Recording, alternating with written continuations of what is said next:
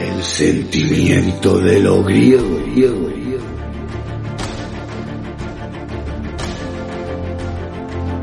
Hechos históricos eclipsados por la batalla de las Termópilas.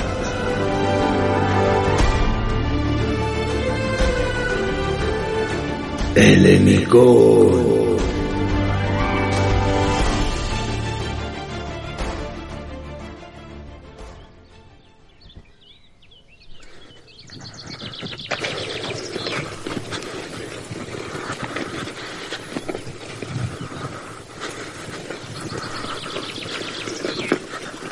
Helenicón. Escrito por Luis Villalón Camacho. Capítulo 12.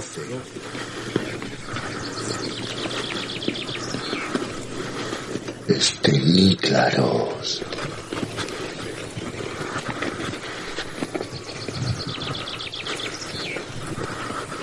Hijo, o espabilas con el arado o tendré que poner el buey en tu lugar y a ti en el suyo.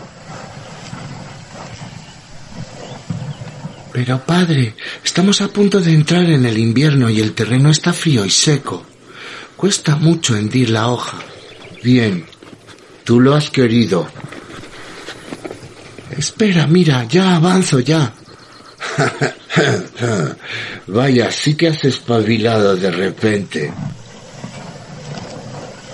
Timandro y su hijo Sibota solían bromear entre ellos para hacer más llevadero el duro trabajo de remover la tierra del pedazo de terreno que les correspondía.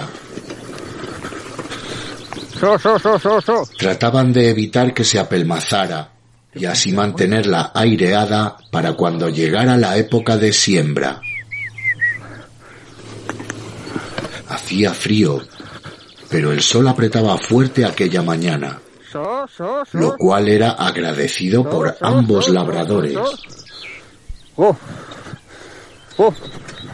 Esto que hacemos, si botas, deberíamos haberlo hecho al principio de la época de la caída de la hoja, y no ahora.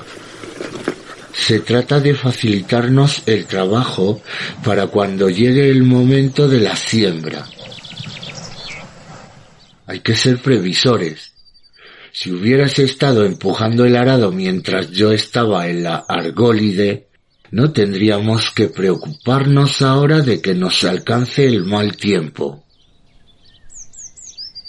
Pero padre, si solo hace unos días que has regresado. Además, entre deslomarme pasando frío, pero con tu compañía, o deslomarme con buen tiempo, yo solo, creo que he escogido la mejor opción, ¿no? Ay, caramba, muchacho. Haces de la insolencia toda una virtud. Suerte tienes de que el igual no te oye regatearle tu esfuerzo. El igual. Va, no le temo. Tiempos vendrán en que el padre Zeus coloque a cada uno en el lugar que le corresponde. Si votas, a veces pienso que no hay nada entre el cielo y la tierra a lo que le temas.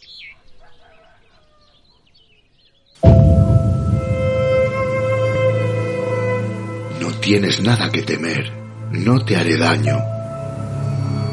Hipógenes estaba aturdido por el impacto y la sorpresa, y era incapaz de moverse, atenazado por el miedo. El hombre que tenía ante sí, espartano con toda seguridad, era imponente. Levántate, estoy aquí para ayudarte aunque no lo creas. El muchacho se irguió como pudo, Acostumbrado como estaba a los engaños de los otros muchachos, se giró con rapidez para iniciar la huida.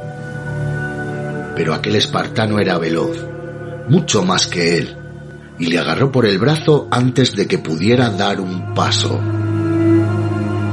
Escucha, no tengo humor para tonterías. Quédate aquí bien quieto si no quieres que te rompa el brazo. Tú, tú, tú no eres de la agogué. ¿Quién eres?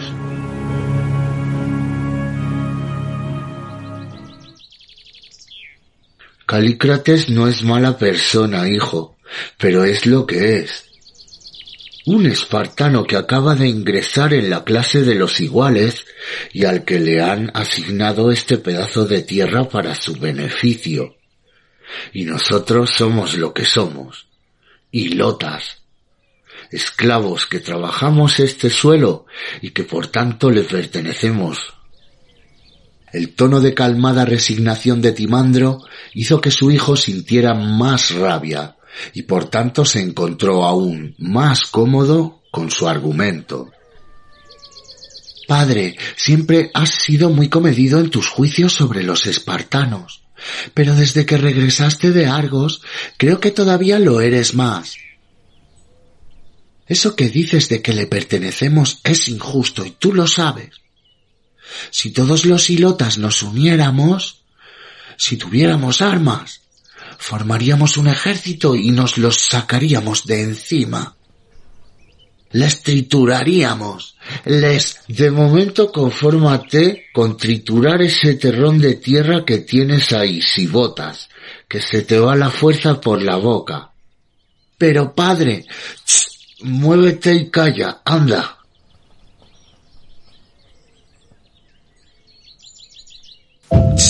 calla y quédate quieto. Tengo que hacerte una proposición.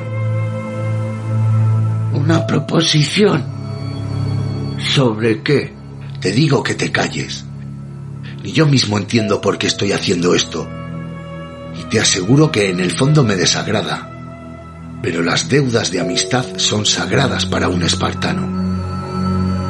Así que te lo diré sin rodeos para acabar cuanto antes. Calícrates respiró hondo y prosiguió. Si lo deseas, tus días de penuria en la Jogué se habrán acabado. Solo has de aceptar lo que yo te voy a proponer. Y agradece al dios Helios, cuando aparezca sobre tu cabeza, que yo no sea una persona muy cuerda, porque si lo fuera, no estaría aquí ahora mismo haciendo esto, ¿vale?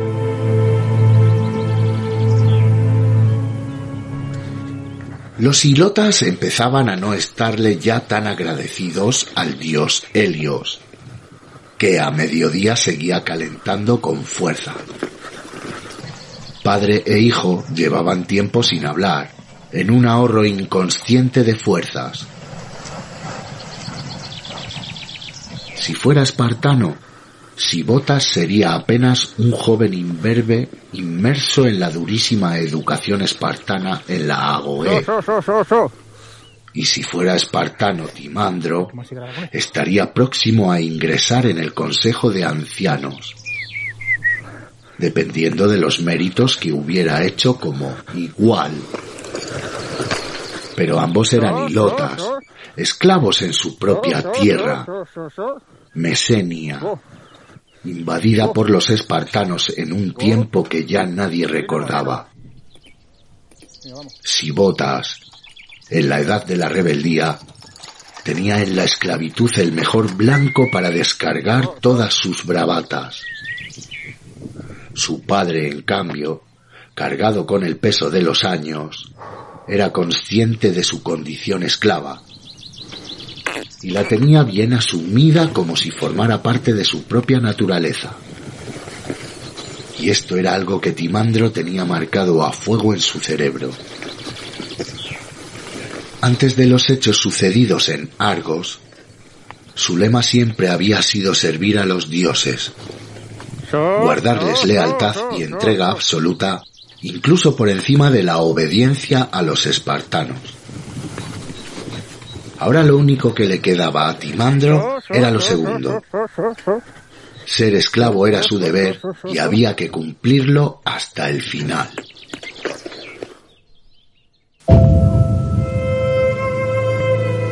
Hipógenes, por lo que sé de tu padre, cumplió con su deber hasta el final. Tu padre no fue un cobarde, sino un buen guerrero y yo no puedo hacer nada para que recuperes lo que ya has perdido, ni a tu padre ni el respeto de tus compañeros. Pero puedo ofrecerte una salida a este mundo en el que vives, porque algo me dice que no estás muy a gusto en él. ¿Vas a matarme? No, no, Hipógenes, al contrario. Te ofrezco vivir lejos de aquí, en un lugar donde nadie te conozca, un lugar en el que habrás de trabajar duro para sobrevivir, pero en el que nadie te humillará, a menos que tú mismo te ganes los insultos, claro. No, no te creo, dijo Hipógenes en tono desafiante. Me estás tendiendo una trampa. El único lugar que me vas a ofrecer es el fondo del precipicio Calladas. Los espartanos sois traicioneros por naturaleza.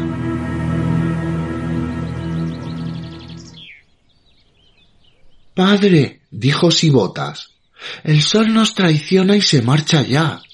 Pronto oscurecerá. ¿No te parece que ya hemos trabajado bastante por hoy? Ay, hijo, tu predisposición hacia el descanso me tiene bastante preocupado. Algún día te costará un disgusto. Pero hoy no, ¿verdad? Recojamos los aperos, padre, y regresemos a casa, que madre debe estar ya preparando la cena. Ya volveremos mañana para seguir empujando el arado. Muchacho, no me tientes. Olvidas que tú también eres espartano, aunque parece que no te agrada mucho la idea. ¿Estás seguro de que no quieres aceptar mi propuesta? ¿Te lo has pensado bien? ¿Estás seguro de que prefieres vivir con la cabeza gacha toda tu vida? Porque nunca llegarás a ser un igual con esa cojera que arrastras. Y aunque lo lograras, las cosas no cambiarían. Porque para todo el mundo seguirías siendo un inferior. Hipógenes se debatía entre creerle o no creerle, y el gigante espartano no le dio tregua. Bueno, ¿qué me dices muchacho?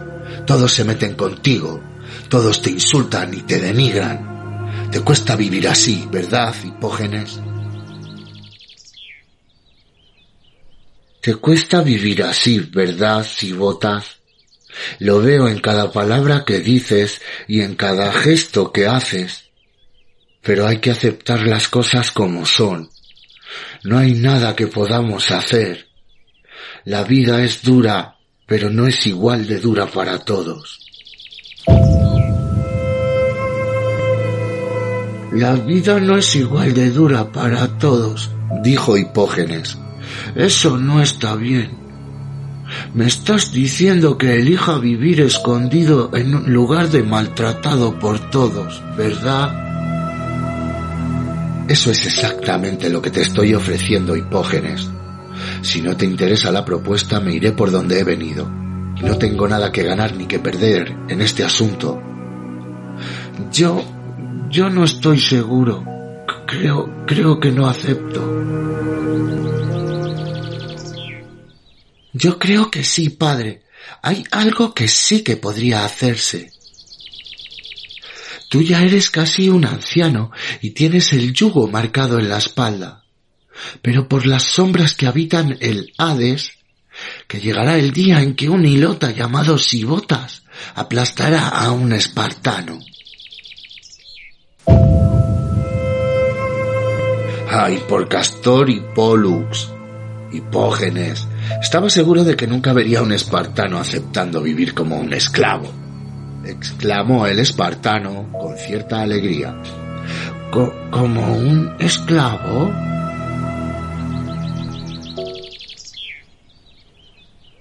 ¿Un esclavo matando a un espartano? No vuelvas a hablar así, hijo. Solo te traerá problemas. Ahora será mejor que nos vayamos.